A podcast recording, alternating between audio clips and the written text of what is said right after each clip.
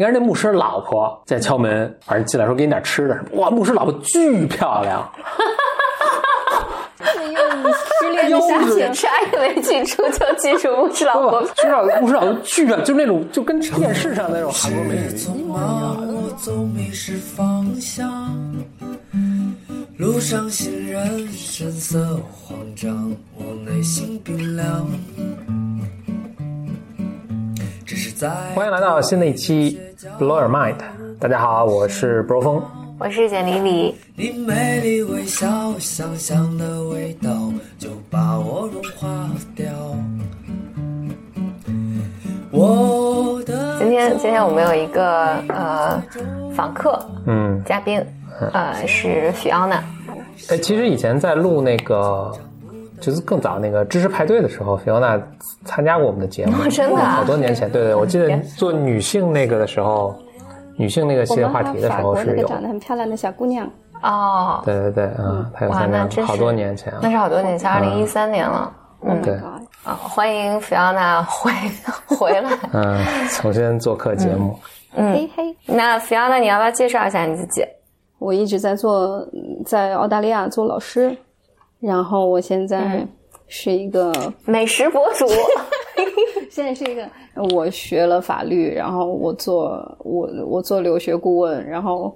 对，然后顺道做个饭，就我什么都做。我我我来介绍一下吧，菲奥娜，呃，最近差不多有十年的时间吧，就一直在澳大利亚。七年前我们在北京录呃法国的，就是那个法国姑娘的那场知识派对的时候，是菲奥娜正在大读大学，正在交换。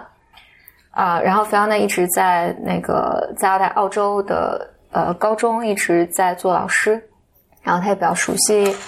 啊海外留学，还有就是包括这种教育类项目，呃菲奥娜都比较熟悉。然后呢，因为最近如果有关注我的朋友会有看到我，就是经常在大概隔几天吧就会转一个食谱，然后都是菲奥娜做的，所以菲奥娜也是。在先进的美食博主，我试图。啊，我们这这次请菲奥娜来是想聊一聊，因为菲奥娜一直在做跟留学有关的事情嘛，就包括高中啊家长的教育。啊，然后我们就想一起再做个节目，然后我就想一个选题是我们可以聊一聊，就是出国留学的生活，嗯。啊，还有其实也是我们其实经常从 B M 的后台其实能收到的一些问题，就大家会问说。要不要出国留学呀？怎么选专业呀？还有呃，有一些这种，尤其最近几年会比较兴起的这种短期项目，就短期的游学项目，夏令营啊，夏令营啊什么的，有没有价值？就是因为我经常会收到我的学生、学生家长，还有一些客户的问题。这问题其实综合起来，我觉得有一个，我很想问你们俩。我觉得就是说，因为我们有不一样国家的。呃，留学的背景或者经验，就说你是你是在你的留学生活当中怎么突破你所认为的局限的呢？换句话说，就你人生有没有比如说可以进阶的进阶的方式，或者你精进的方式？因为嗯，我会经常有学生跟我讲说，哦，我看到一个很厉害的学霸，我觉得这个人不怎么学习，然后他就 naturally 就会。然后会经常遇，就觉得这个人命这么好，遇到各种好的机会，就让人觉得很沮丧，就觉得说我也出国了呀，就我也做这些，试图我努力学习啦，或者是我也是背负着全村的希望来的，然后为什么就总会看到有一些其他的同学看似就是非常轻易，但是但是获得了很多人生机会，我不知道，我不知道你们在留学过程当中会不会。遇到这样的人，或者你觉得说，你会不会有一个办法来解决这种问题？我我突然想到，我们咱们几个留学都是分别在几个不同的英语国家。简历在英国，然后你在澳洲，我是去美国，新加坡也是个英语国家。新加坡。嗯，我见到的机会先不说啊，就比如学习成绩好坏，嗯，它这个其实可能跟机会有一定关系了。那学习成绩好坏。这个就跟个人可能天生一个素质以及学习态度有很大关系。那这个其实跟国内是一样的。那国内其实也有一个班上，比如三四十人、四五十人，可能有学习的学得好的，甚至有些人看着相对轻松，他也学得比较好。就学习这件事本身啊，当然这跟人生的成功不一不一定就多么紧密的相关。但学习这件本身，这学习这件事的本身，每个人的才能和悟性是不一样的。那这可能没办法。我我印象特别深，我在那个中学的时候，这这可能真的没办法。我在中学的时候，两两个两个小故事啊，一个是我们学几何，就就比如做作业啊什么，就同学有时候会在一起做作业，那就我当然是数学学的比较好的，他就会就会来问我，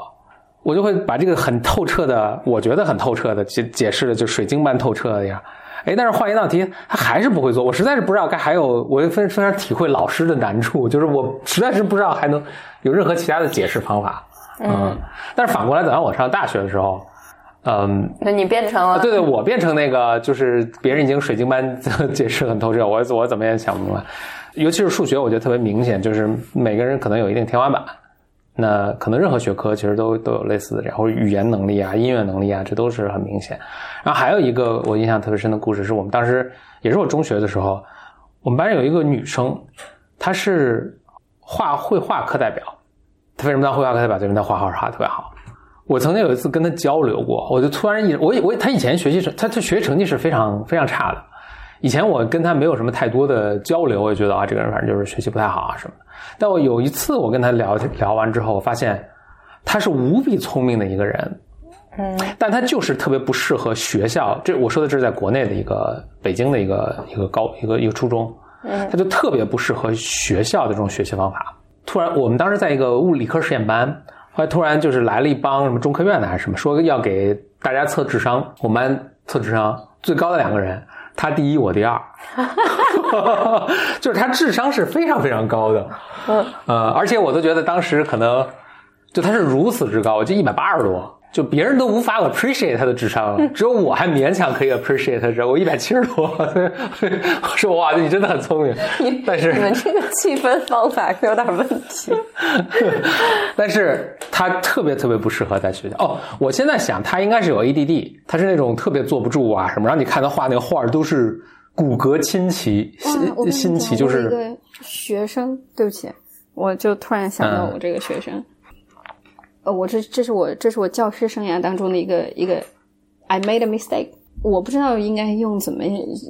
有专业术语，肯定是就是有什么办法来解释他这个不是症状了，就是他这个行为，就是她是个非常非常聪明的女孩，画画就是哎就是灵到不能再灵，她脑子里永远有千奇百怪的想法，就是写写作文，因为我我也教他英文，所以他文章也写得非常好，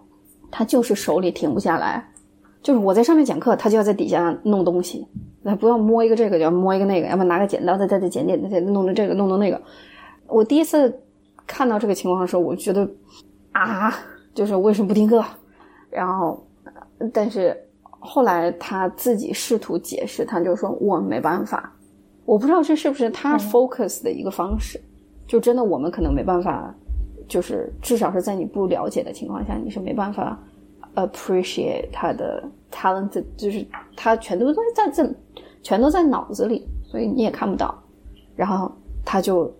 一直在捡小人儿、捡东西，就让我觉得，嗯，这个就是每个人是非常不一样的。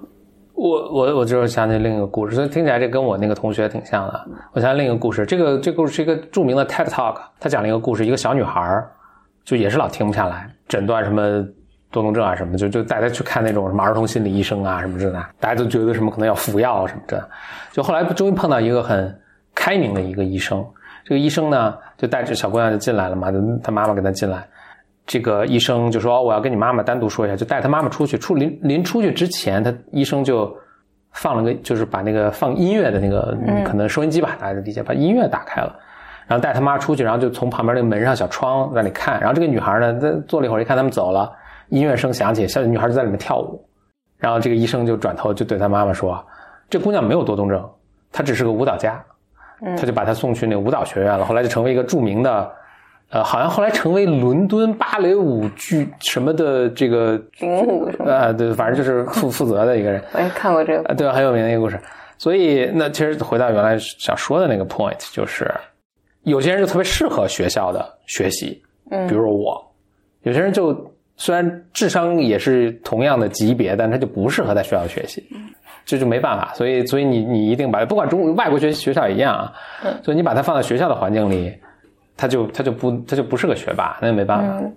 我我我，你你们说这个，我想我想讲一个完全不相关的一个，嗯。再让我想到一个事儿，就是我研究生读的神经科学嘛，神经科学里面刚好我的反正就是我的老师们，其中有一个课题组，他们就研究这个共感，嗯呃，这个应该之前我们能解释一下嗯什么前有有有聊过。共感就是我说的特别通俗，就是你比如说，当我听到一个，我当我看到数字三的时候，激活我的脑区就是我的视觉啊，跟数字有关的东西。但是对于这些人来讲，可能激活的还有听力的部分。所以，比如有人看到数字三的时候，就会叮一声，就听到一声，就不是幻听，也不是精神类的症状。大家就可以理解为他的那个五五官五官的这种哦，五官。串门了，所以这个视觉跟听觉串门了，什么这个嗅觉跟嗅觉跟触觉串门，什么都都有啊。对，然后里面还有这种，就有很多很有意思的故事啊，就比如说，我们当时我在的那一年，就是那个课题组，他们有一个被试，他是看每个人都有颜色的。我刚认识你的时候，你是没有颜色的，然后随着我对你的情绪的。我对你的认识的变化，你慢慢会拥有一个颜色。这个颜色，我记得那个人是我的印象是像一个佛光一样，就是你的脑袋后面有一圈儿这个颜色。所以那个那些宗教绘画上那个 对可能耶稣光那个就是头上光环，可可能是当时真的有人 真的这么看见，所以他 他画出来们。他们当时有一个是这这个就是叫 synesthesia，synesthesia，打这个这个词，嗯然后这个词这个最早有报告好像是最早有报告好像是一九零几年。然后是有人报告，有好像有一个小孩报告说，我能看到，就是就是他看报纸的颜色是不一样的，就是你翻报纸的时候，这个 news 是有一个有誰死了，这个颜色就会变成黑的。然后我翻过来，这是个喜喜悦的，这个颜这个报纸颜色就会变化。Anyway，然后我的那个课题组呢是研究人的数学能力的。你为啥研我究我现在想这个很奇怪，我我研究生。这是为什么后来遇到我之后，我觉得欲罢不能，想想想研究研究。当时 traumatize 之后 还没有对我印象没过去，，然后我们那组和共感的那个组有，就是当时我们有这种共同的课题，就是因为因为那个就会研究人的，比如记忆能力啊、他的数学能力和他的记忆能力什么的。然后其中有有一个当时大家感兴趣的是，有一些小孩儿，就我我我们两个组当时一起在看，就是有一些小孩儿他是。呃，就以前小时候你看电视上有那种，就小孩有特异功能，我出口成章，就是所有的数字，好像他说我当我看到数字的时候，眼前就会有数字，所以他做心算啊、口算啊什么就特别快。哎，我就是你能看见吗？看见数字，我看不见颜色，但我能看见数字在我眼前。你 physically 能看到数字在你眼前，concretely，、哦那不不是不是在你的我说看见一个人似的对对看啊那那没有啊。嗯，然后当年那是二零零七年的时候，我们组有一个老师就，反正我忘了是什么契机，当时河南就是我正好就是我们老家那边有一个县里面有一个女孩儿，她被诊断为是自闭症，但是呢，她就是有惊人的数学能力，然后我就去拜访了她，非常有意思。这个这个女孩就是你能看到，她确实是她没有社会功能，就她没有办法。我忘我见她的时候多大了，但是我我确实有测她的那个数学能力。我问她，你比如说七十八乘五十六是多少？嗯她能很快的给给到你答案，而且这个答案是完全正确的。嗯，你看，就什么七百八十九加一千五百四十三是多少？就超越他的能力的这个。然后你给的都是这个算术题吗？有给什么微积分啊、什么求导啊、什么这种题吗？很小一个姑娘，很小一个姑娘，算术还是很简单。她的家人确实有提说，她小的时候是会讲，她能看到，她能嗯看到这个数字，但是我见到她比较就比较晚了，她这个时候就是那些功能已经没有了，然后就比较令人头疼的就是。因为他没有社会能社会功能，他没有办法融入课堂，也没有办法跟人沟通，他也没有办法学到新的知识。那加减乘除怎么学到呢？我不知道，就这这个是不知道的。所以当时对于他家庭来讲，就一直是希望能够求医问药，但是其实没有人能给到这个东西。嗯啊，这反正这是有意思的经历吧。但但但我想再讲另一个东西，就是所以当时我是在嗯，就国内有一个脑脑所实验室，在神经科学领域里面，大家都会想去研究嘛，研究这些大脑构造啊什么的，会找这样的个例过来。就很有意思的是，中国有很多很多的孩子，家长会带着孩子过来说，我孩子有特异功能。那科学家的一个很大的很大的工作就是去先来验证这个特异功能是不是真的。我听当时就国内脑所的科学家跟我讲的是，全是假的，How？都是父，就是父母望子成龙，希望孩子有特异功对，然后就是都是父母想办法给孩子做暗示，使得孩子在好像当你不留心的时候，你会觉得哎，这孩子真的就挺牛的，但其实就是家长做了很多的操作。因为学校就是一个挺大的一个 game，有些人就天生适合玩这个 game，或者未必天生啊，就是他父母就有这个家庭环境，从小就教你应该怎么来玩这个 game，有些人就不适合。嗯，嗯对，那其实这种人出国我觉得好一点，国国外这个 game 它多样性虽然也有限但是多样性稍微好一些。就是家长的想法经常是相通的，不管他是哪个国家。嗯嗯，我们的家长其实更倾向于告诉孩子说，你现在的主业就是学习，你什么都不要管。他在一定程度上会是个问题，就是要么这个小孩不够独立自主，要么就是因为他他妈就会觉得说，你就坐这儿学，你不要起来，你你就你就在这坐着，然后我给你我给你就恨不得我给你吃饭，我给你睡觉，我给你干这个，我给你干那个。这事儿要两说，就是我们其实在，比如说我在我在墨尔本，我们看到了更多的华人的留学生，他其实开始呃找更多元化的事情做。你看这边有华人开的舞蹈社呀，什么东西的，就大家也开始有这种业余的生活。但是有很大一部分程度上，就是会有人他始终觉得做其他事情都是浪费时间。我觉得这个这个定义很神奇，就是你你看取决于什么是你觉得是有效的时间，什么是没效的时间。比如说我们原来参加社团活动，就真的有学生来报名，报完名之后他说：“你我觉得这浪费时间，因为你们叫我。”因为都是 volunteer 嘛，都志愿者，他觉得你花我时间，然后你也不能提高我的成绩，走了，拜拜。嗯，所以所以你你说的是，嗯，即便华人在国外这个环境下，他们还是拿着就是成绩之上的这个，呃，肯定肯定就单一的价值标准去去去规训自己的孩子，是这个意思吗？对，因为我工作的时候，其实我看到的大部分的学生是家长更希望他多元化。我没有家长来，就是我希望我孩子搞搞体育啊，你们有能不能跑跑步啊、游游泳啊、玩玩这个、玩玩那个。而且很多中国的孩子都是多才多艺的，就是那种弹钢琴啊、画画啊。但我觉得这个更倾向于是年纪小的孩子，就比如说他十五六就出国了，然后家里就觉得说，我就希望你快乐成长，就这样就行。然后，但是反倒是在大学里面，我见到了很多我的，比如说我认识的人，或者我的客户啊，或者什么的，他更倾向于说，他咨询的时候会，我觉得他最后想要知道的是，哎，哪个简单，我能我能做哪个，哪个能让我赶快把这个事儿完成了，就嗯就结束。这个在一定程度上是不 make sense 的，因为我觉得你一定是花了时间和精力来做一件事情，你学到的东西才会有一个比较好的结果，而不是就说我尽快想要完成这件事情，然后就拉倒了。你是哪一年出国的？一零年哦，那就整整十年。嗯，已经是你在你在上学的期间，你有你有参加过什么？看起来好像是背离就是学习这件事情，但是对于你还帮助挺大的事情嘛。我参加了一个去意大利交换的 program，我当时交换去北京见到你们，但是哦，他还有类似的项目，我换去了意大利。嗯那个是非常不一样的感受，就是一开始我觉得家里是不同意我去的，就觉得说你是去玩儿吗？但是其实是去，你可以一边上课一边修学分儿。但是我们住在意大利的一个，就在佛罗伦萨外面的一个小镇上，然后那儿有一个嗯有一个校区一个 campus，然后我觉得那是一个是一个非常大的 eye opener，就是你看到，你看到，但凡参与这样 program 的人，他更，大家都很有意思。这一度让我觉得自己很笨，就是，呃，我们去，因为参加这个 program 的人很少，所以大家关系就比较近。然后你看那些教授啊，也都是那种，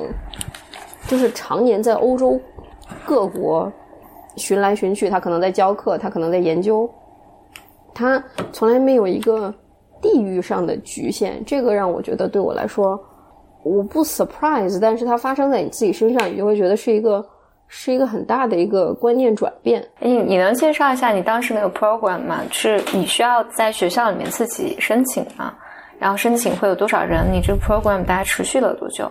它这个 program 是大概意思就是你你学习成绩达到一定要求，然后你比如说你到到哪个年级，大学哪个年级，然后你就可以申请这样的。我当时是学的是意大利语的，就初级意大利语和、嗯和一个欧洲国际关系的一门课，讲那个欧盟的。然后嗯我一开始确实是有那种想要凑学分的打算，但是去了之后，你就会觉得，嗯，是一个不一样的学习环境和学习方式。我觉得打破了我一个局限，就是我们，你你像我从呃中国，然后到澳洲学习，你就会觉得应该到这儿就停止了，因为你已经跑了很远了，就从来没想过地域上说我还要再去一个第三国或者第四国。可是，呃，去了意大利之后，你就会发现，哇，外面花花世界，各种机会，然后各种各样的 program，各种有意思的人，就一度让我考虑，觉得说，我要不要在澳洲学习结束的时候再换一个国家，或者是能有更多这样的 program 让你去见到有意思的人。我觉得它嗯本身把你你在那嗯个，嗯，你在那个 program 是需要每天上课吗？要的，每天都要上，其实很排的很紧。嗯它是一个，就是我一个月学了两门还是三门课，就等于两个星期，大概两个星期就一门课，非常非常就是那种加强版的 intensive 的。然后你早上八点一直上，上到下午三四点钟，嗯还有很多作业啊之类的，就等于你一天都是满满当当的。因为已经很多年了，我觉得我所有的记忆都已经不记得说作业困难或者什么，我我印象里面所有东西全是有意思的同学，下课了大家出去玩儿聊天儿，然后然后全部是陌生人，但是大家有一个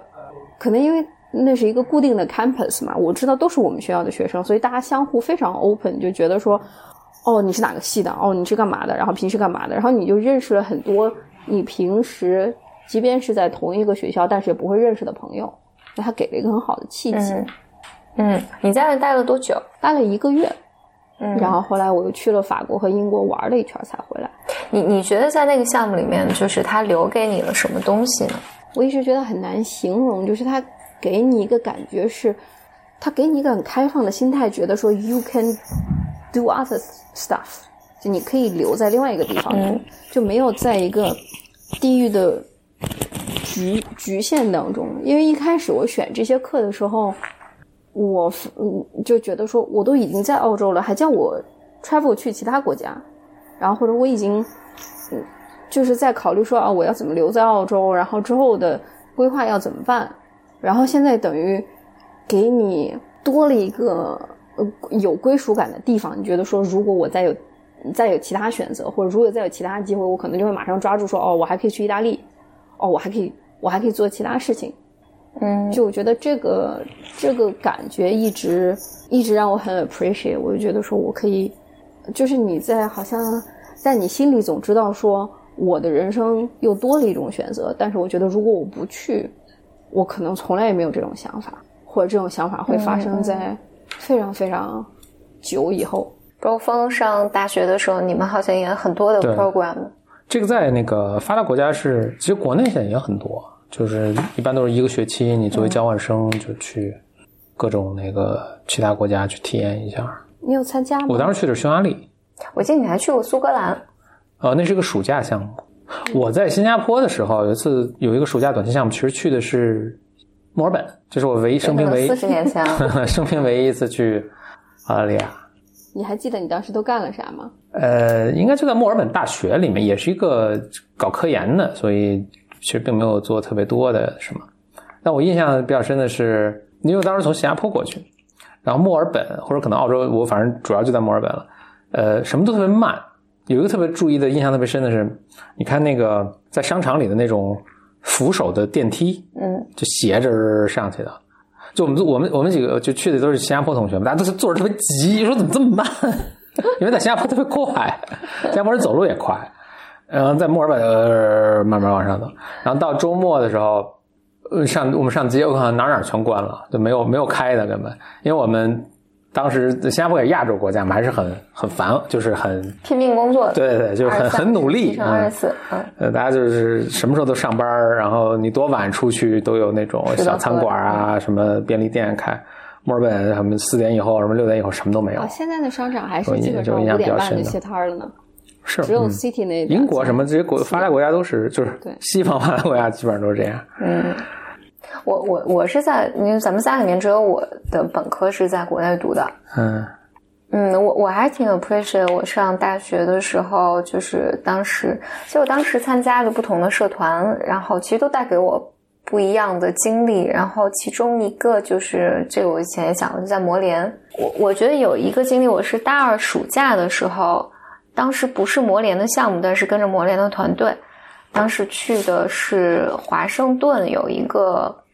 三周的，它是一个叫 symposium。嗯，那个还是对于我，我觉得对于我的，大开眼界。呃，对，大开眼界，嗯，然后我我我觉得那个对于我来讲，因为我我上大学的时候想我读研一定要出国，但是，但这个对于我是一个概念，就没有一个什么更你为什么当时想一定要出国呢？上大学的时候嘛，嗯为什么想研究生一定要出国？或者什么时候开始有这个念头的？我觉得这个念头应该是很小有的，我觉得这是家庭带给我的，就我妈就一直跟我说，你以后要出国，嗯，嗯，也并不知道为什么，这也是我的 theory，就是我的理论，这些都是家庭带给你的。为什么要出？有些人就不要出国。我也碰过这个，不管学霸不学霸什么的，就是就为什么要出国？嗯。嗯我我在那个华盛顿那个项目，因为那那时候我年纪还比较小，那那那时候我第一次喝了星巴克，我第一次知道星巴克。嗯那是你嗯那年是老布什和克里竞选，呃，他们的竞选年，当时应该是他们这个组组织方就找了七十多个国家的大学生过来开了个研讨会，然后他就带我们去埃及大使馆，我记得呃见他们的 ambassador，然后见了五角大楼的里面的官员给我们讲课。啊、就是反正就是都是都是这些人吧，还有我记得当年的克里的那个 campaign 的负责人来给我们讲讲讲东西。我当时有印象特别深刻的是带我们去埃及大使馆，然后埃及的 ambassador 跟我们做分享，我也不知道那个主题是啥，现在完全不记得了，我就记得那个 ambassador 痛骂美国政府。我当时还是觉得，哇，这也太狠了吧！就是美国政府带着七十多个国家的大学生来听那个埃及政府、埃及的 ambassador 怎么骂美国。呃，我们大概是两周的，就是哎呀，都忘了这个名字了。反正在学校里面上课，然后去参加这种活动。然后最后一周是去了美国南部，去的那个奥斯汀，德州的奥斯汀那边，啊、待了一周，就在一个人的一个人家的那个度假别墅里面，呃，待了一周，然后每天眼巴巴盼着人家开车过来接我们，就参加各种 events。我当时有几个我比较触动的是，触比较触动我的 moments，就是有一个是我们在人家大学里面吃饭，然后他们的学生就跟我们聊天儿，然后那个学生就说，就带我们参观，然后说，哎，这是校长的 office，就是你进来打个招呼吧。然后我们当时就是都吓坏了，我想这个校长啊，就怎么能随便打招呼呢？这个学生就说没事儿没事儿，然后学生就把校长叫出来跟我们打个招呼。还有一个我印象比较深的是，有一个早晨我们去参加了一个当地的一个 club，也不知道什么 club，反正就是呃吃早饭然后聊天儿，然后大家就过来跟我们搭话呀、聊天儿什么，就递名片儿。他们走了之后，发现了，就是那个名片里还有 mayor 的名片，就市长的名片，这些都是都当时让我觉得对于文化啊，还有就是哦人和人的关系可能是不一样的，就产生了很多的，其实就是菲奥娜说的，就是大开眼界吧。我在意大利上上这个交换的时候，我们的意大利语的老师，他应该是佛罗伦萨大学的一个研究员，就他是个博士了，他只是来赚外快，给我们做意大利语的老师。他可能就是幕后的一个隐藏的推手，就推了我去学这个教育这个行业。就是就像你讲的，就是呃，你很难见到，一定会有摆谱的外国人，一定会有摆谱的领导，但是一般情况下，他的那个。就是人和人就这种我们所谓亲民的状态，就他也是个普普通通的人的这个状态，非常让我惊讶。就是因为我我觉得我小时候受的教育，呃，始终都让我对老师的这个行业有所隔阂。就即便是我很喜欢我的老师，但你也觉得是说他跟你不是不是活在一个世界里的人。即便是我好像。呃，出国的时候十七八岁，也不是年纪不很大，但是始终是有这个有这个概念。我觉得我们从小就是受的这个训练，就是你一见到老师就先机灵一下，然后想说，嗯，我要怎么应付这个老师？因为担心自己上课答题出错啊之类的。我觉得我那个时候还停留在那个那个状态下。然后我们这个意大利语是零基础的课程，就是你去的时候什么都不会，就可以就从头开始学，就真的从字母开始。然后，但是这个老师呢，就让我对教学当中的这个所谓的这种挫败感有了一个不同的认识。就是他每次在一个学生想要你，比如说他说一个单词，比如说一个什么，呃，我不知道说一说，比如说说个数字，说个说个说个 ditch，或者说个别的，然后你他给你指着，然后让你念，或者是怎么样，在你说不出来的时候，他一直在给你对口型，他拼命的想让这个东西。即便是你知道这是他给你的，但是他还希望从你嘴里说出来，而不是一个说三秒钟之后就非常不耐烦说啊你说不出来，来我给你，我我来告诉你这是什么，然后你就那样的话，你就我就会觉得你会有一种你很笨的感觉，你这挫败感非常强烈，你没有没有，慢慢的你可能就没有兴趣继续了。我觉得很多很多学生可能都是无形中受到了这样的影响。才对某一门学科或者对学习整个过程失去兴趣的，但是他的那个过程，嗯，他其实，在无形当中加速了你学的这个过程嘛，因为他把答案告诉你了，你只要重复一下就行了。但这个话从你自己嘴里说出来，你就会感觉这个状态就不太一样，然后你就觉得说，哦，好赖这个事儿也是我自己完成了，然后你你会你会更认真的想要下面继续对待说。我希望下一个答案是真的从我自己嘴里说出来，而不是他告诉我的。他这样的，嗯，教学方式也好，或者他他跟学生这个 interaction 这个这个互动的这个状态，完全改变了我对如何当一个老师或者如何从业的这么一个一一个概念。他如果我是个还还可以的老师的话，我觉得我有一大半都要归功于那一次的经历。嗯，就他完全改变了我对这个这个东西的看法。就除了你在学校里面主业以外，就如果你参加一下其他的 program，似乎虽然这个 program 看起来和你的主业没有太大的关系，可能也不能带给你立即的那个答案，但是就是你额外参加的项目，其实经常是特别有帮助的，对于你的后面的人生的发展。我特别好奇，Bro 峰会。比如说，你上学的时候会对什么样的课外的东西，什么是吸引你的呢？我上大学的时候对我影响大的，也不是这种项目，就是比如说我在实习中，你碰到一个人，他跟你讲一讲他的一些观念啊，他一些想法，给你推荐一些书啊什么，就这种对我影响特别大。也也没那么多人了，可能就一两个人，就就是你能碰到，就我觉得人生就特别幸运，可能是在你那个时期时间段就成为你的一个。导师，嗯，这个觉得挺可遇不可求的。我在想，我我觉得我人生里面有，但凡有超越我自己本职工作去努力做的一些事情，都在很大程度上影响我的生活。我我能想到有几件事情啊，一件事情是，我记得二零一一年的时候，我当时去了那个法国一个戏剧节做志愿者，嗯，它其实最终对我的人生没有带来什么直接的影响，但是。但是非常非常的开心，嗯，以及见到很多不一样的人。因为那那个戏剧志愿志愿者，完全是因为我我因为我当时已经工作好几年了，然后我在大学做老师嘛，所以有暑假，我是想给自己的暑假找点事儿干，然后就网上搜到了这么一个项目在招人，因为还要写 application 去面试什么的，做志愿者。我特别认真的写了好多东西，嗯，然后去的。之前我在那个咱们电台里也也讲过，就是我觉得我人生特别遗憾的一件事情，我觉得能想到，但凡有人问我说你人生会有什么特别遗憾的事情，我能想，我能就第一个蹦出来就这一件，就是我记得在我刚刚工作一两年的时候，我当时就看到，因为我在中财工作嘛，离北京电影学院特别近，就基本就是一一个街区之隔。然后当时看到北京电影学院在有一个课程，我也忘了是个导演的课程还是个电影拍摄的课程，我特别感兴趣，但是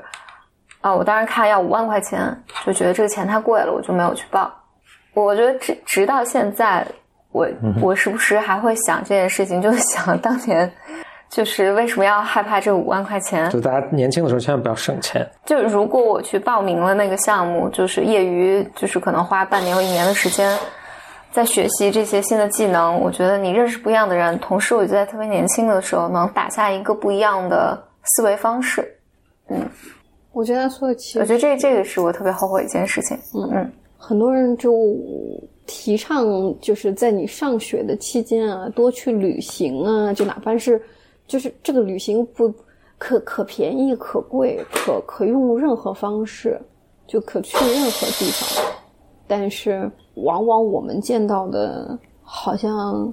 不管是学霸还是什么，就是让你觉得在人群中闪闪发光的那些人，你去问他，他好像都有很多就是这种稀奇古怪的人生经历。我觉得很大程度上都是因为他们从来没有吝啬去另外一个地方，就不管是以什么样的方式或者什么样的目的去的，然后他见到了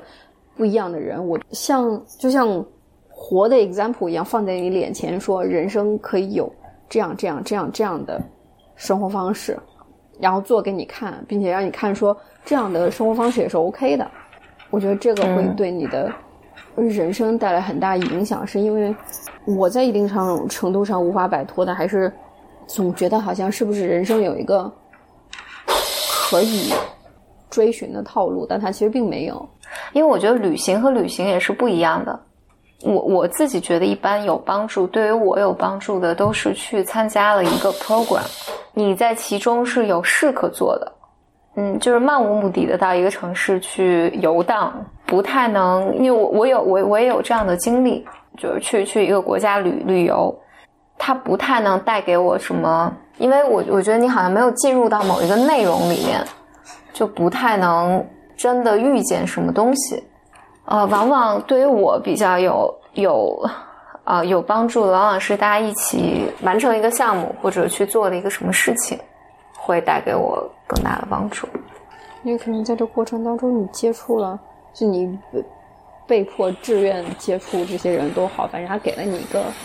给了你一个和大家接触的机会。波峰，你工作之后，你有你有做过你有做过什么不一样的，就是和你本职工作不一样的东西，然后对你有帮助了吗？我的印象就是在 印度背包旅行大半个月，这个真是深入骨髓的大开眼，界。大开眼界。但你当时好像也是有一个目的去的，对吧？当时我们有几个朋友，大家想 想倒腾点印度首饰。印度不是有那种小的打个什么耳坠啊什么的，他们想想开个小店。他们看到很多有人从什么尼泊尔啊、印度啊就进这种小货就卖，觉得可以赚钱，就 就说你去你去看。那巧的是，因为我们正好是那个我当时那个公司在泰国做培训，做那个呃，就这个就就亚洲区都到全都拉到泰国去，然后看泰从泰国到印度那个很近，他说你你去去你就去吧啊，反正你都要去那什么了，所以我就培训完了，我就请了个假，然后就买了个机票去了去了印度，刻骨铭心。可能我好像在不同场合已经讲过这些故事了，就不不不细讲。反正总总之最后一个结果就是，我后来再旅行全都去发达国家了。这是对我人生的影响。人群闪闪发光，这大多数人也不闪闪发光，就正常正常过，也也挺好，没什么不好。因为我就也一直留学嘛，留学群体啊，见很很很多各世界各地的留学群体。其实大家大多数呢，一方面我也确实不觉得，好像说这个留学生活一定给他们带来多么深刻的一个烙印，好像其实就肯肯定有了，但是没有你好像家庭没有大家想的那么家庭的烙印更大一些。对，或者他头人生的头十十五六年或者十七八年的这个影响，绝对就是占主宰。所以后面他的一切呢，他可能也在国外可能生活一段时间。那其实看他的这个和这个社会和世界共处的一个方式，都是前期可能就定了的。然后后面他可能也没有什么太大欲欲欲望去改变。嗯，反正就那个样子。所以说出国一趟好像也没有什么特别大的变化。也也是 OK 的，所以反正大多数人可能就都是这个这个高斯分布吧，大家都在中间儿，就是一个不管从学习啊，从生活啊，从选择上啊，都嗯。都很正常。嗯。嗯。所以最终那些你说那些所谓特别出彩的人，然后你看他们都有奇怪的经历，可能他们天生这个质地就跟人不一样，所以他就追求这些奇怪的经历，嗯。还是说这些奇怪经历可能也多少促成了他，反正就相辅相成。嗯我在大学时候干了一件事，是那个哦，对，其实就是我碰到那个我的 mentor 了啊。我是在打工的时候碰到一个，他是一程序员，但是这人特有意思。后来我跟他聊，我说：“哎呀，怎么怎么能这在美国了？”我说：“怎么能更好的看到美国？”他说：“我给你出一招儿。”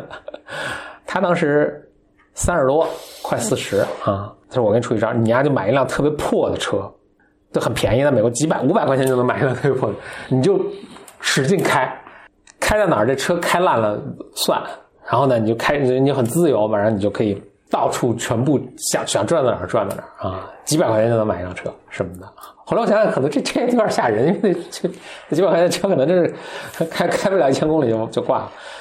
他跟你说，所以说你找一个暑假你就干这个，特有意思。美国这么大，使劲看，一定要一定要在车轮子上看这个国家。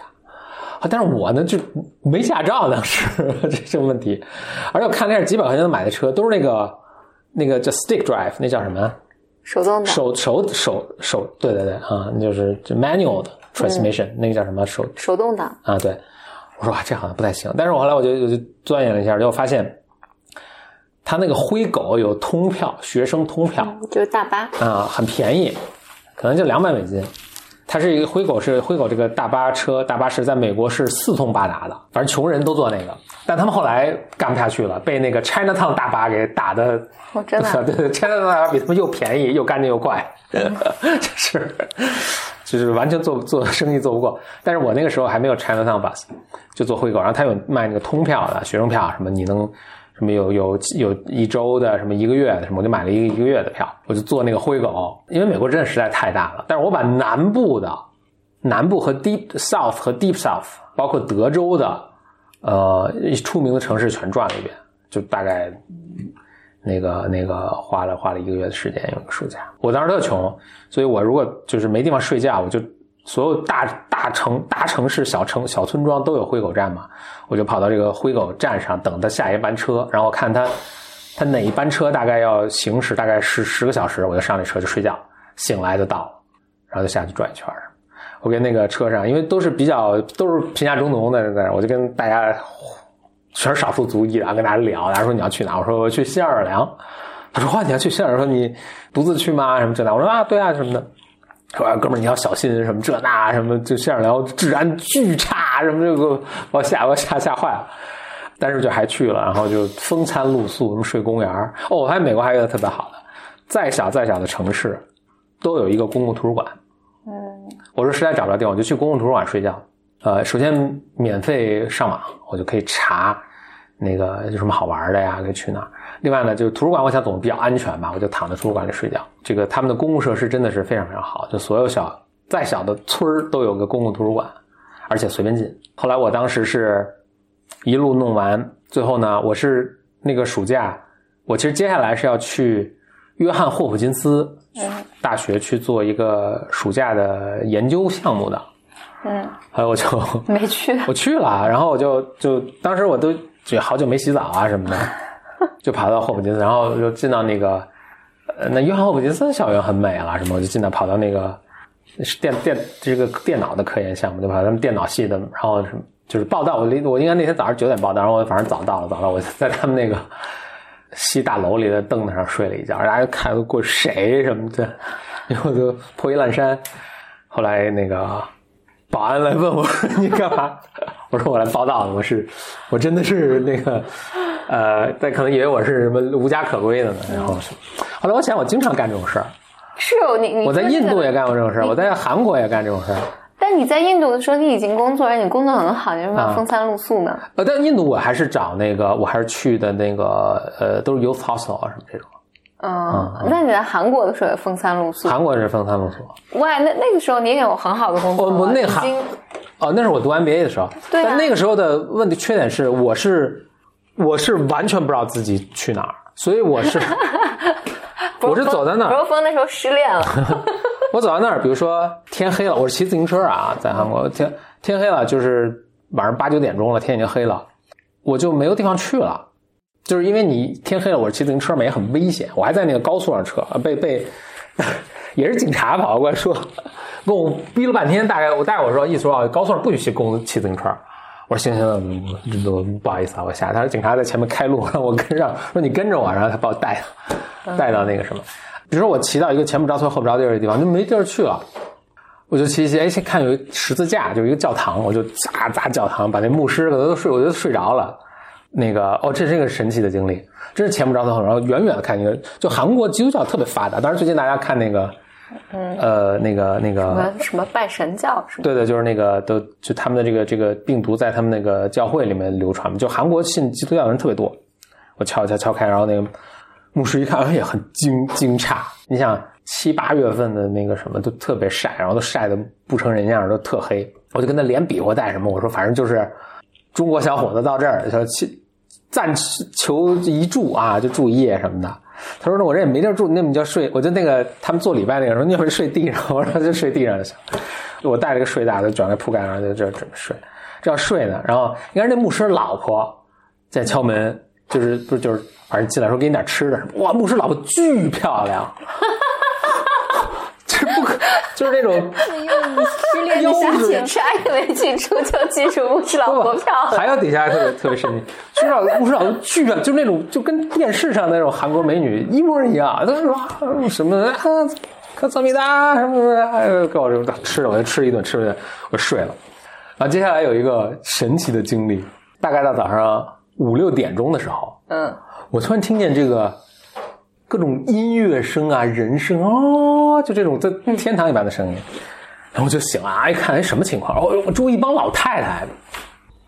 无数老太太鱼贯而入，然后就满了。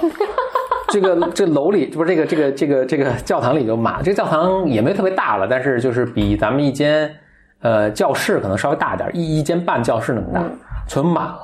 我还跟那睡着呢，我在地上睡着，他们就开始做礼拜啊，还是做他们那个呃呃呃那个仪式，就是他们就祈祷啊什么的。我就我说那我也不打搅你们了，我就起来，然后就我就那个我就坐在这个教堂门口就看日出，他们在里面唱歌，什么一会儿出来了，还跟我中国小伙子打个招呼，说哦，当天晚上还是我就先是牧师特漂亮的老婆进来在那吃，然后还跟我聊天，我就聊呗，就是连比划带什么英文，反正什么。然后他突然说说说我们这村儿也很少见到外国人啊，然后说你一来之后，我说我们我们隔壁有一个村儿一个小伙子，他正好要快要去中国留，还是从中国留学回来，他特别想见你，说可以见吗，我说可以见啊，还回来，他一会儿那小伙子过来了跟我说，哎，好像就是去武汉什么留学什么的，啊，这十十几年前了。还跟我就连比划带说，还他是要去还是回来，我就忘了。反正就是说交流也特费劲了，但是反正也也交流了。然后那个后来老太唱歌，然后老太出完的时候就嘘寒问暖什么的。后来我就跟就我说，哎，我就那个就就跟牧师道个别，然后我就把拿上行囊，又开始骑自行车往下走啊，特逗。我还有记得有一次骑到一个这个稍微大一点的城市，但也很小，骑骑骑到我手机没电了，我就看到一个卖。电子产品的一个小破店，就跟咱们平常街边上卖那个什么，呃，充值卡呀，什么就反正小电器啊什么的一样。我进去，这当时正好零八年奥运会，你知道吗？呃，我进去我就连比划带说能充电吗？也是个小伙子，小伙子说哎可以可以充电，然后就就带着我去充电。他后面好后面他家什么就就充电，充电，他说啊，你中国来什么，然后说正好奥运会什么，说我们这要看比赛，一起看比赛吧。我们正好看，就中国队、韩国队，然后是柔道啊，还不知道什么，就一起看。然后他给我充电，然后连比划带什么，然后吃喝什么的，吃吃了碗那个什么面还是什么，就特逗。哦，一路上都是这故事。有一次我到一个村儿里，也是这个村儿也是走投无路，就天全黑了，我都没地方住了。我就敲一个村儿一个一家人门，然后那个都是岁数挺大的人，五六十岁，就就就把我带进去了。我就说，我当时学了几个词儿，我说中国苦，这中国苦什么什么，就是中国的意思。开门见到你有毒呀。啊，而且他们特逗，就是我当时带了一个韩国地图，但是是中文的，他都能他都会读中文。啊，特别就是可能老一辈都懂中文，然后拿出来那种韩国的什么，就是很典型的那种韩国的那个嗯，饭菜，可能他们家吃剩下的，我就跟着我狼吞虎咽吃了，特别逗。他说你吃可以，但是住就不行了。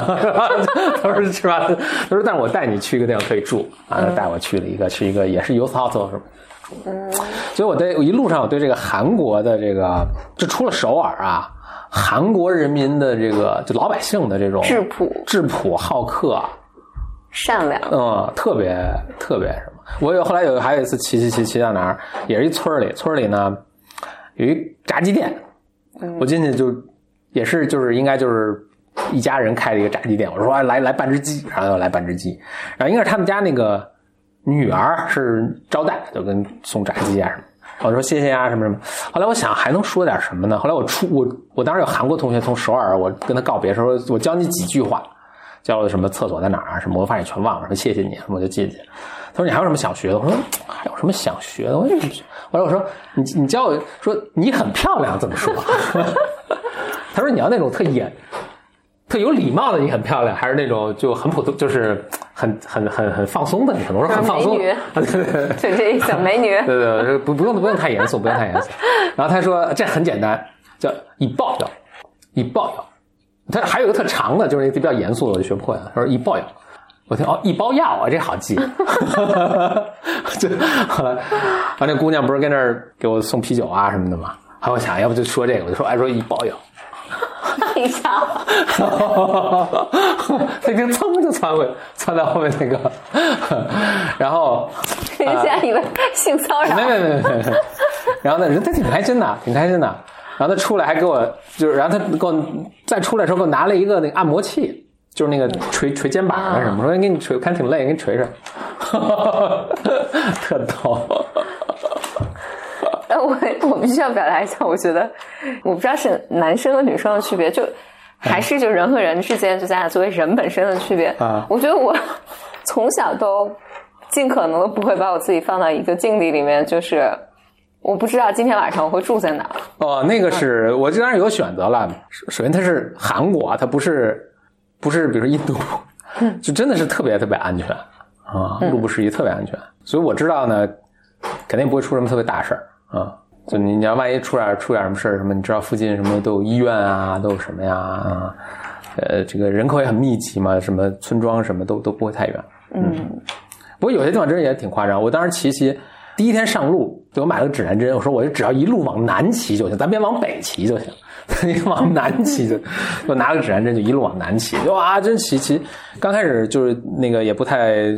熟悉他们整个，后来就都很熟悉了，什么高速公路我都会堵。骑到一个他们应该是路道路施工，特别晚了，我也没看见，就就就摔了。摔的还真是挺惨的，这个伤口挺深，我一看，哦，这可能得缝针了什么的，也没办法。然后，但是就是前不着村后不着店嘛，就是我我一路狂骑，终于骑到一个一个村有一个便利店，我进去便利店，我就是问什么有没有什么消毒的啊什么的，他说没有。后来我想了半天，我说你有没有酒？啊，他说酒在后面，我就后来找他们一个度数最高的一个酒，喝了一半，剩一半全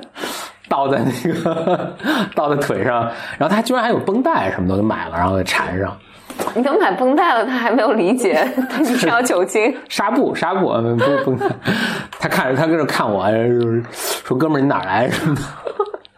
为什么要做这种事情？我说我操，这后面的原因很复杂了，我这个有限的语言无法给你解释清楚。我最后说一路骑，又骑了七天，骑到了你韩国不是一半岛嘛？就半岛那最南端，叫做丹艮，丹艮。然后它有个很诗意的名字叫土默，土地的尽头的土漠啊，你再往前就是海了，然后再过去的就是那个济州岛嗯，然后世界的尽头。啊，对对对，从韩国的角度来看，世界尽头啊。对，所以现在讲起来嘛，当然这都是印象很深、觉得很好玩的事情。但是我现在再也不会做这种事儿了，当然，觉得实在是吃饱撑的，真的是，是 吃饱撑的。但是很有意思。呃，我反正不是特别 recommend。嗯，就有点像，我能想到，就你你看《阿甘正传》，大家都看过吧？嗯，阿甘有一次闲着没事儿，他就开始跑步，嗯，跑了大半个美国，从这美国这个海岸线跑到那个海岸线，可能人是有这种呃给自己找事有这种动力的啊，所以所以大家有条件的，我倒挺推荐大家去做一个 road trip，做一个驾车的一个长途驾车的一个玩儿。美国特别适合这个，因为美国就是车轮子上的国家，它的整个基础设施就是为这个服务的。呃，我猜欧洲应该也很好玩儿，嗯，但是我没没在欧洲驾车玩过。嗯，我我有我有，我们有一年就是租车，你几个同学我忘了，租去了那个巨石镇，嗯，然后去了，反正我们就应该是沿着一个，就英国是吧？在英国英国内，其实也没有特别远，就是沿着当时我们有一个同学做的那个计划，我们就反正我没有 question，我完全没有 question 他的那个什么，就他带我们去哪儿我们就去哪儿了。我们应该是开车去了巨石镇，去了温莎城堡。我记得沿途就也是经过就是各种教堂，你就进去，对，就非常震撼。开车就特别特别自由，就是这种这种经历都特别震撼。但是呢，我们应该是开车还没开出伦敦，没开几步就爆胎了，嗯，爆两个胎。然后我就我唯一的印象就是，好像我们每个人就多付了一千英镑，好像。嗯，还是就哦那还挺多钱的对对，好像平摊平平摊完，大概每个人应该是两两两三百英镑吧。那我心疼死了。啊那真挺心疼。嗯，嗯，啊但英国还是有点小是啊，你这从从哪儿开到哪儿也俩小时开完了 啊。美国开真是挺好玩，你从尤其你从这很多路线了，但这无数路线可以走。但当然，你记得咱们从开咱们开从那个就加州往内陆开，就一路从那个海边的那种茂密的宽宽叶茂密的宽叶林那种红山，嗯，然后然后怎么就开在沙漠里？然后往上，它它是渐变的，然后你逐渐开到那个什么针叶林、什么高原草甸、雪山，然后越过沙漠，然后越过它那个那个很高的，然后又又就最后我们开到就是雪山嘛，就是都特别冷了，在那个 Arizona 都很冷的那个海拔很高的地方就是过夜。我我就有印象是有一次我。你看，我人生中唯一就是前不着村后不着店儿找不着住处，就跟你一起。对对对，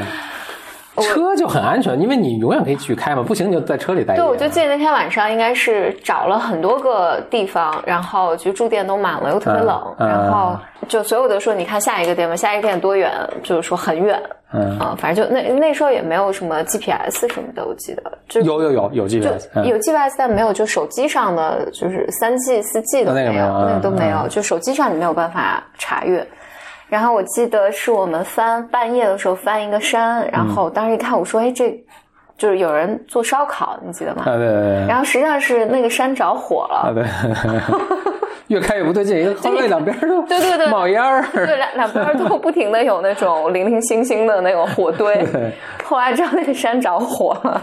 就开到一个就是卡车司机聚集的地方，旁边都是巨大的卡车，嗯啊，然后在那吃个早饭什么的，就很好玩。所以在反正嗯，当然美国要小心啦，美国还是一个这个不是特别安全。大这个国家太大。我我记得那天晚上最终是开到一个，你看到远远有一个小镇，那个小镇一共就一千多个人，嗯然后我们找了一个，好多猫的一个，对对对对对，嗯就是一个，我不太确定是不是那晚，但是有这么一晚是那个就是大概八九十岁的啊，很奇怪那老太，太在，就老头老太太他们家，就是给我们开了一个房间，房间里全是猫猫的那个尿骚味儿。嗯，嗯，不漏风，我我因为太累我就睡了。不漏风，反正醒来我就去 不漏风。应该你没你没怎么睡，你觉得太脏了，你受不了。是，就年轻的时候啊，一是反正我是了，就前额叶一是没长长长好，所以你做决定不是特别那么瞻前顾后嗯，啊、另外。就身体有各种奇怪的荷尔蒙，就是你有老有一些很奇怪的冲动，跟可能跟跟前面那个是一个事儿吧，所以你就会做一些特别奇怪的事儿。嗯，但但是是是这些事儿很有意思啊，嗯，是很嗯是很每天可以再再做一次。去欧洲，欧洲相对安全啊。在美国再这么开还是挺吓人的。嗯。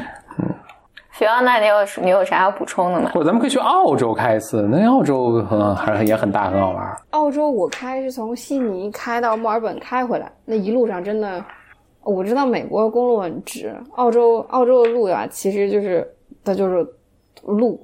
啊，它也 OK，但我觉得那那个可能是我见过人人烟相对比较稀少，但是我前一段时间陪我爸妈去新西兰开新西兰，我觉得新西兰就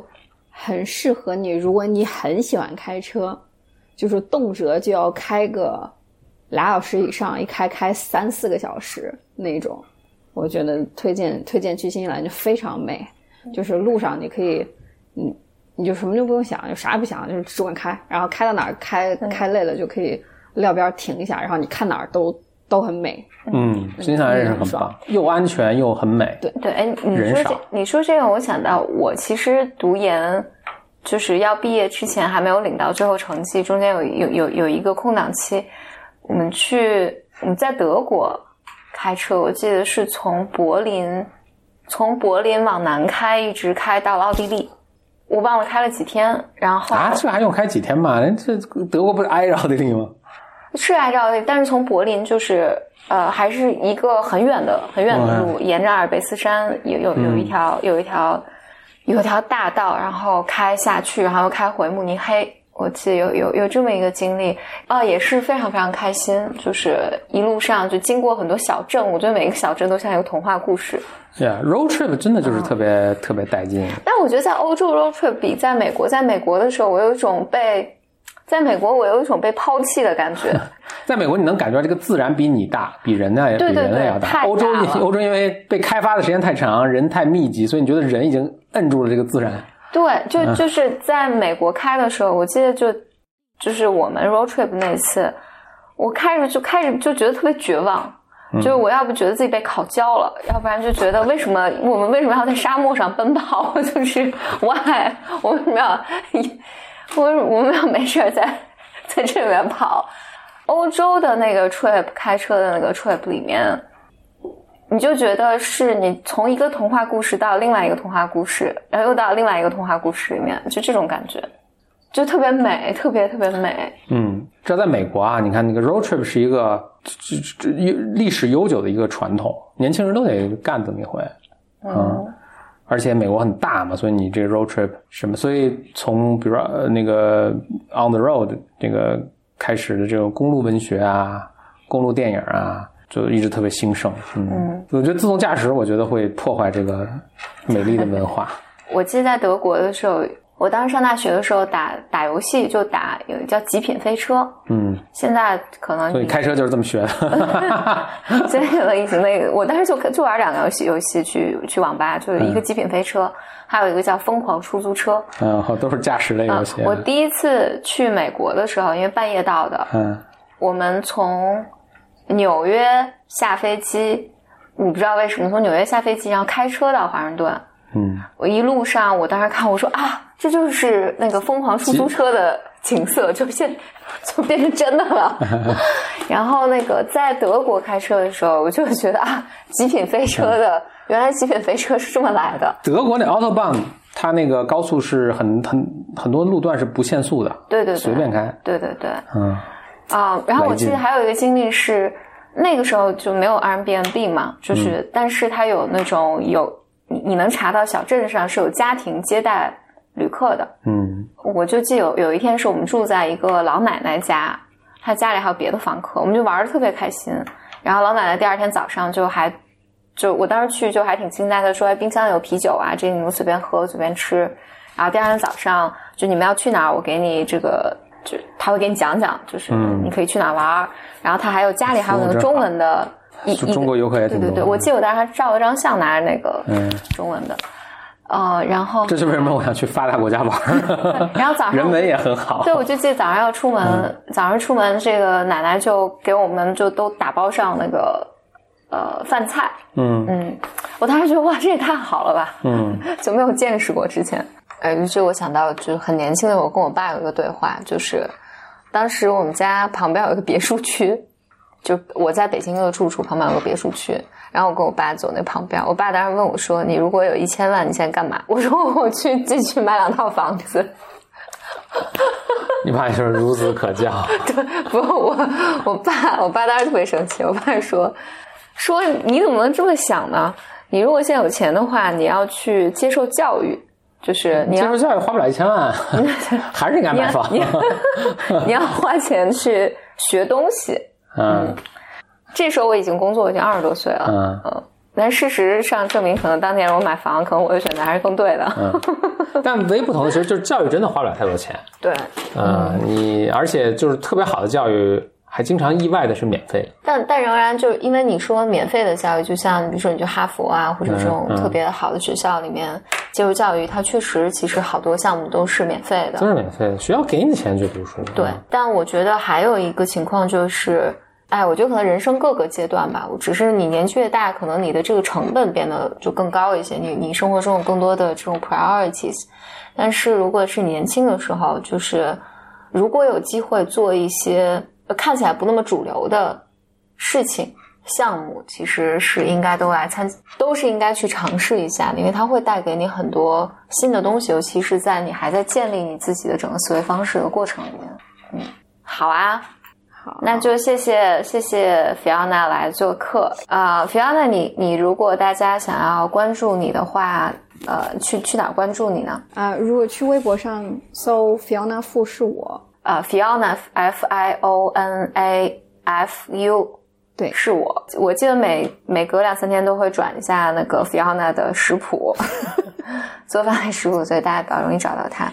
然后 Fiona 这边，因为 Fiona 因为在澳洲其实待了很久，包括 Fiona 做教育也做了很多年，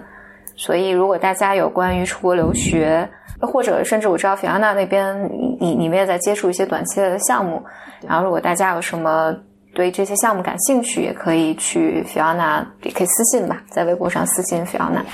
啊，那大家谢谢谢谢大家今天收听这一期。然后如果大家有什么问题的话，可以啊、微博上啊、找 Bro 风或者简里里，Bro 风是微博是 B Y M Bro 风，简里里就是简里里。然后大家有什么问题或者有希望我们啊、讨论的话题，可以私信我们。我的骄傲已不再重要，说一声你好，紧张不得了。你的脸上写满了